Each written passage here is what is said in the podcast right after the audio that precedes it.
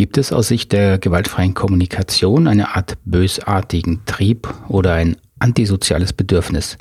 Das ist die Hörerinnenfrage von Lea aus der Online-Kursgruppe ähm, Gewaltfreie Kommunikation aus der Facebook-Gruppe.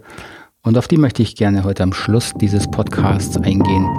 Bleiben Sie also dran, wenn Sie das interessiert.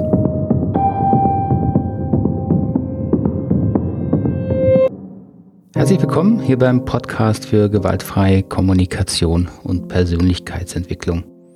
Am Mikrofon wie immer Markus Fischer.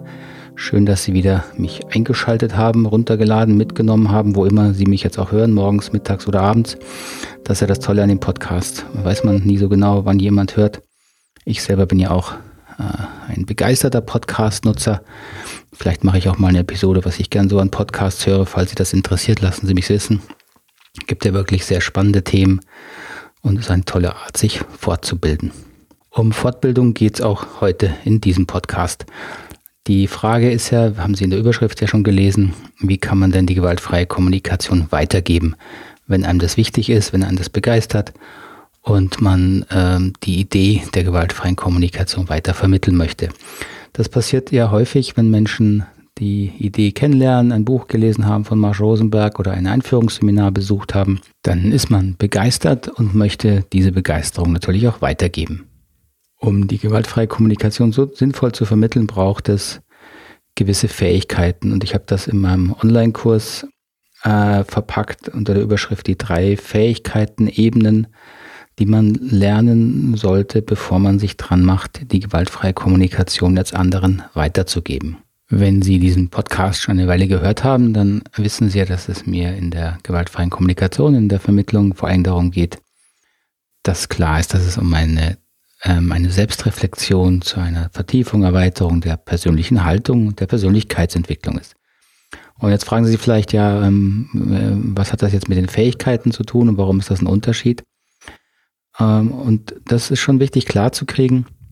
Natürlich geht es im Wesentlichen äh, darum, in der gewaltfreien Kommunikation der Haltung zu arbeiten, eine empathischeren, in eine empathischere, offenere, liebevollere, umfassendere Haltung zu kommen, in der ich es schaffe, äh, die unterschiedlichsten Sichtweisen gleichwertig erstmal stehen zu lassen, ohne dabei völlig, sage ich jetzt mal, meinen inneren, auch moralischen Kompass aus den Augen zu verlieren, also da ein Gleichgewicht zu bekommen.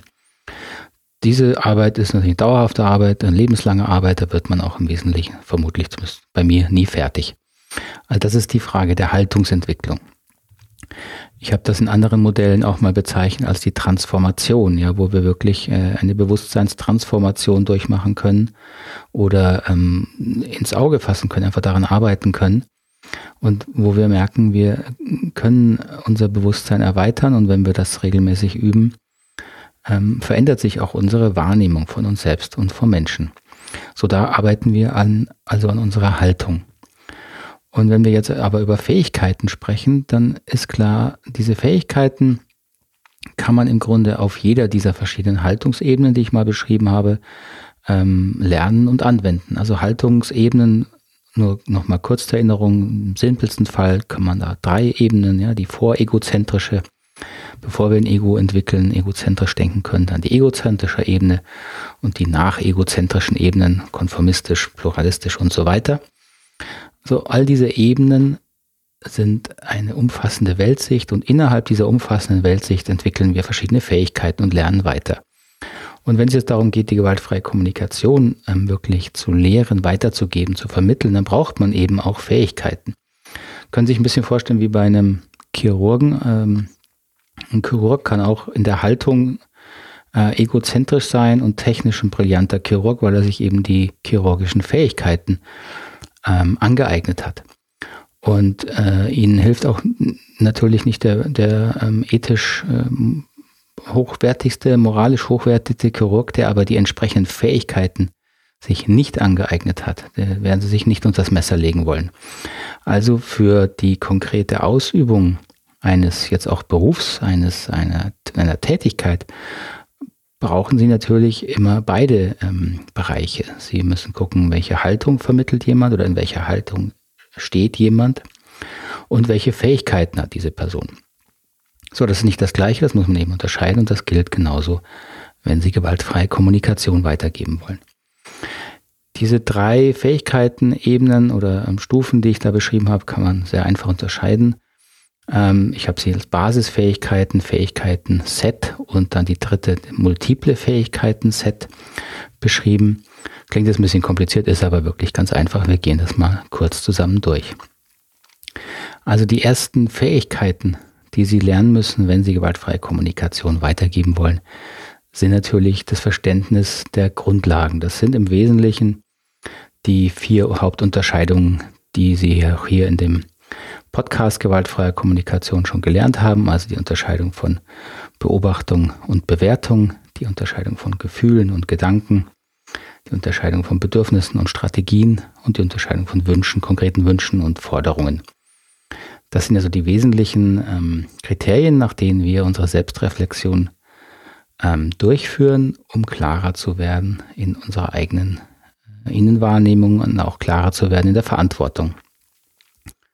So, und das erste, das ist schon, das sind schon Fähigkeiten, die, die, ähm, wenn Sie diese ähm, Unterscheidungen verstanden haben, ähm, ändert sich Ihre, äh, Ihre ähm, Einstellung zu Gesprächen, ändert sich Ihre Wahrnehmung von sich selber. Sie werden feststellen, dass Sie sich auch fragen, ist das jetzt ein Gefühl, ist das ein Gedanke? Und lernen besser und besser eben diese Ebenen zu unterscheiden. Sie lernen zu unterscheiden, äh, ist das jetzt wirklich ein Bedürfnis, was ich da von jemand höre, oder ist es eine Strategie? Ähm, sie lernen auch verschiedene Formen von Empathie zu verstehen und zu erkennen. Und all das sind eben Basisfähigkeiten, die sie brauchen, ähm, um darauf aufbauen zu können, wenn sie ähm, die gewaltfreie Kommunikation dann tiefergehend verstehen und dann eben auch weitergeben wollen. Aufbauend auf die Basisfähigkeiten kommt dann das sogenannte Fähigkeiten-Set. Das heißt, das sind Fähigkeiten, die sich schon zusammensetzen aus verschiedenen sozusagen grundlegenden Fähigkeiten. Also Beispiel Fähigkeit, die eigenen Gefühle wahrzunehmen und auszudrücken.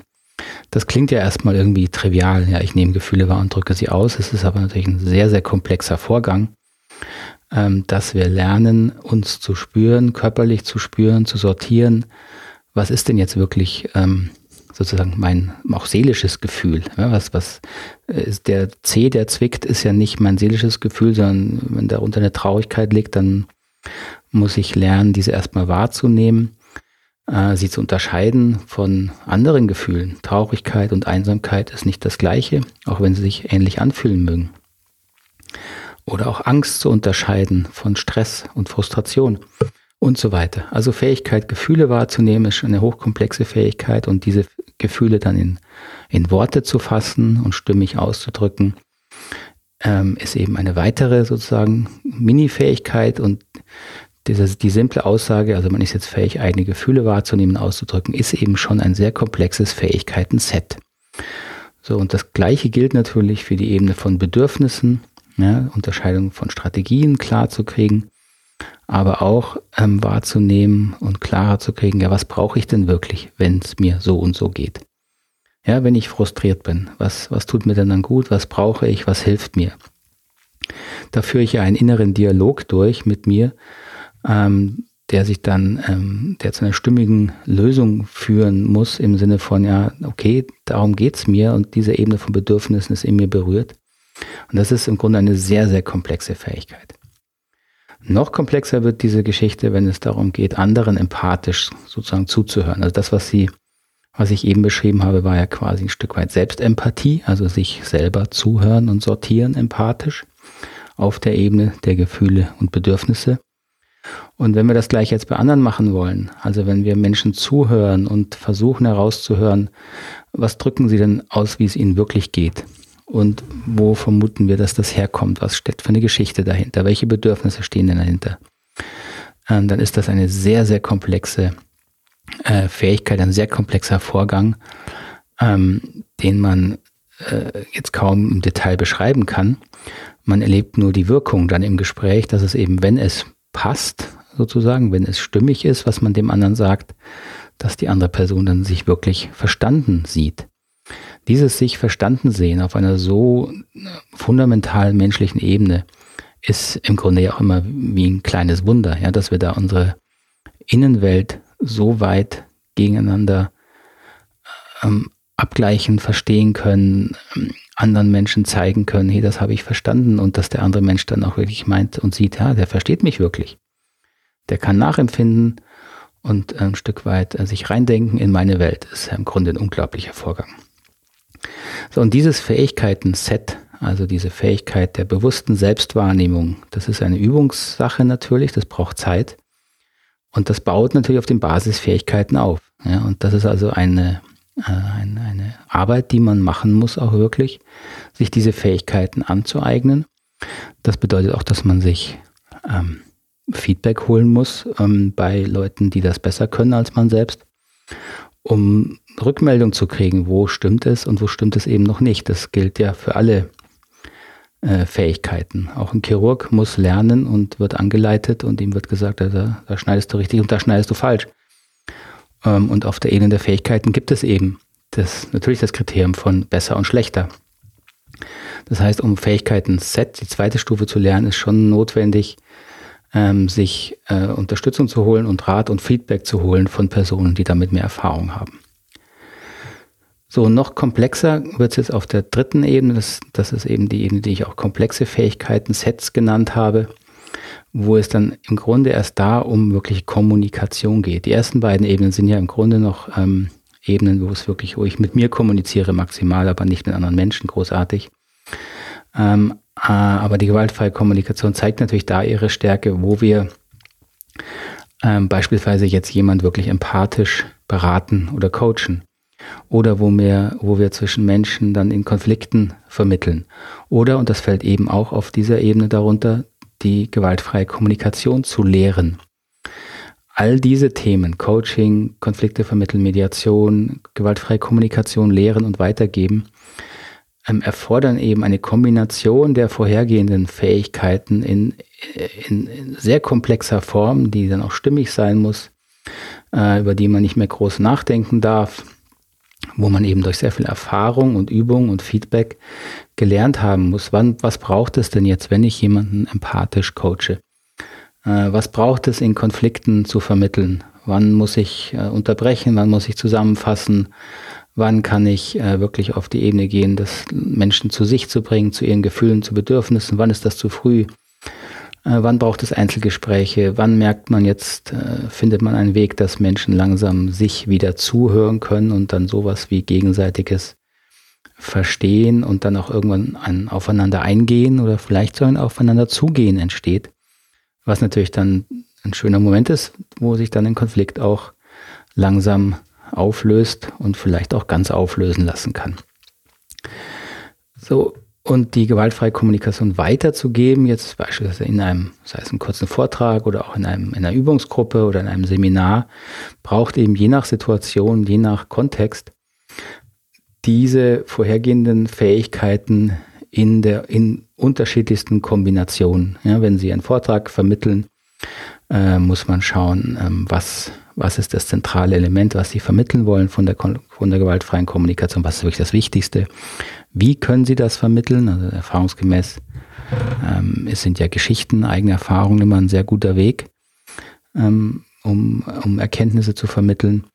Dann werden Sie Fragen kriegen, auch kritische Fragen, auch Widerstand. Dann ist die Frage, schaffen Sie es da, dann eben empathisch zuzuhören oder fallen sie gleich in die innere, in die innere Bewertung, ich habe was falsch gemacht und fallen aus ihrer Empathie für den anderen heraus.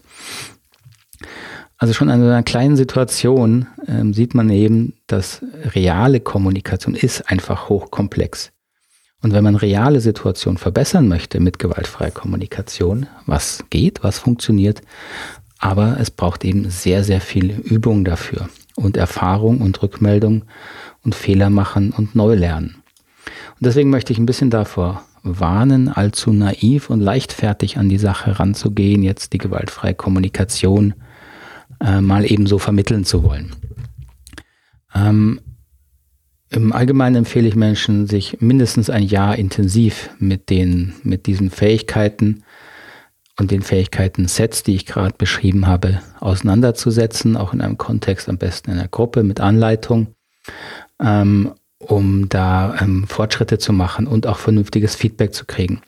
Sonst passiert es ihnen ganz schnell, wie ich das immer wieder erlebt habe, ähm, dass selbst vermeintlich Fortgeschrittene ähm, da äh, manchmal Dinge produzieren, die halt lustig klingen, die aber eben, die sind dann lustig, aber die sind auch nur halb lustig, weil man halt merkt, sie haben im Grunde wes wesentliche Themen gar nicht verstanden. Ich äh, erinnere mich da gern oder ungern an eine, eine fortgeschrittene Seminar, das ich hatte. Da saß eine, eine äh, GFK-Trainerin, laut eigener Einschätzung, mehrjährige GFK-Trainerin. Und wir hatten eine, eine eigentlich lustige oder angeregte Diskussion zum Thema gemeinsame Essensplanung. Und die wurde dann ein bisschen, äh, wie häufig in Gruppen, dann wurde die ein bisschen schwieriger, weil dann kamen verschiedene Wünsche aufeinander. Und äh, in diesen fortgeschrittenen Gruppen ähm, leiten wir nicht mehr, sondern lassen die Gruppe erstmal sich selber leiten, damit man eben auch die Selbstverantwortung lernt. Und dann wird es halt mal stressiger und dann steigt so ein bisschen der, der, der, der Leidensdruck und das Adrenalin kommt. Und dann irgendwann meinte diese GfK-Trainerin, um jetzt ihrem Wunsch für die Essensplanung noch mehr Ausdruck zu verleihen, sagte sie wörtlich, also ich habe ein Bedürfnis nach Obstsalat. So, und dann war es erstmal still und ich glaube, wenn ich mich richtig erinnere, habe ich damals gesagt, äh, Obstsalat ist kein Bedürfnis. Dann hat sie mich erstmal völlig verwirrt angeguckt und hat auch darauf bestanden. Natürlich ist das ein Bedürfnis, also es war ihr in dem Moment nicht klar, dass sie selber nicht klar kriegt, dass sie hier Bedürfnis und Strategie verwechselt. Äh, das wurde ihr dann nach einer Weile schon klar. Das ist dann auch, auch ein bisschen unangenehm. Man möchte niemand so bloßstellen. Aber das sind wichtige Lernprozesse. Wenn man eben feststellt, unter Stress fällt man eben wieder zurück Jetzt in dem Fall natürlich auf so eine gewisse kindliche Egozentrik und dann benutzt man diese GFK-Sprache in der Hoffnung, damit besser auszudrücken, was man jetzt will und dass es dann die anderen eher machen. Das war im Grunde das, was da passiert ist. Und dann braucht es eben so eine Rückmeldung, dass man aufwacht und merkt, oh hoppla, ja, warum bin ich denn jetzt so zurückgefallen? Was ist da passiert? Was wollte ich eigentlich ausdrücken? Und warum habe ich es in dem Moment nicht gepackt, Bedürfnis und Strategie wirklich zu trennen? So, das ist ein kleines Beispiel, aber das, äh, das passiert eben häufig und das wird Ihnen auch häufig passieren, wenn Sie GFK weitergeben wollen. Ähm, dass man eben immer wieder merkt, aha, wo bin ich, wo falle ich selber aus der Klarheit, in welchen Fähigkeiten muss ich noch mich vertiefen und weiterlernen. Und da möchte ich Sie wirklich ermutigen, das auch zu machen. Eine gute Möglichkeit, zumindest die äh, ersten beiden Fähigkeiten, äh, Ebenen zu sich mal anzuschauen und zu erwerben, ein Stück weit, kann ich gerne hier, möchte ich gerne hier einfach nutzen, Werbung zu machen für den Online-Kurs Gewaltfreie Kommunikation, den verlinke ich Ihnen hier unten. Da haben wir auch regelmäßig Live-Webinare, wo ich dann auch ein Stück weit eben Rückmeldung geben kann zu Ihren Fragen. Und da kann eben dann auch dieser Lernprozess stattfinden, dass Sie Rückmeldungen kriegen von jemand, der eben in dem Bereich mehr Erfahrung hat. So, das zum Thema äh, GFK, gewaltfreie Kommunikation weitergeben den drei Fähigkeiten, Stufen der Fähigkeiten. Ich hoffe, das war soweit nachvollziehbar und hilfreich für Sie. So, und jetzt wie versprochen noch zur höheren Frage von Lea. Lea F. aus dem Online-Kurs hat gefragt, ob es aus Sicht der GfK eine Art bösartigen Trieb oder ein antisoziales Bedürfnis gibt. Sozusagen ist der Mensch von Natur aus gut oder schlecht oder steckt hinter jeder antisozialen Fassade immer auch ein Mensch, der nicht anders kann? Sie schreibt weiter, es gibt ja so viele schlimme Beispiele, satanische Sekten, Mord, Folter, Missbrauch und so weiter. Ist ein solches Verhalten mit der GfK verstehbar oder riskiert man durch die empathische Haltung ein böses, in Anführungszeichen, Bedürfnis, falls das überhaupt gibt, zu verharmlosen und den Kontakt zur Realität einzuschränken? Soweit die Frage von Lea. Ja, vielen Dank für diese Frage, Lea. Finde ich eine sehr, äh, sehr tolle und herausfordernde Frage.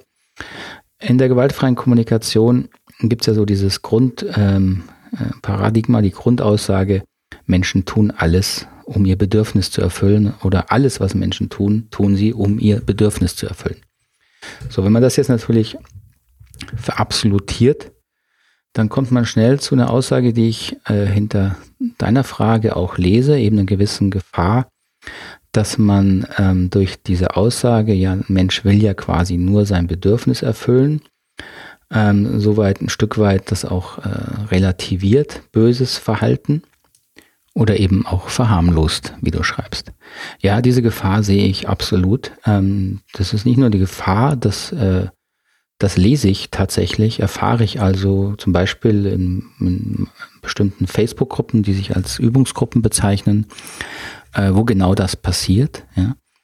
Also wo durch die Aussage, der Mensch äh, erfüllt ja nur sein Bedürfnis, quasi äh, wirklich böses Verhalten ein Stück weit verharmlost wird, relativiert wird, äh, weil ja gesagt wird, naja, es ist ja, ist ja trotzdem ein Mensch dahinter.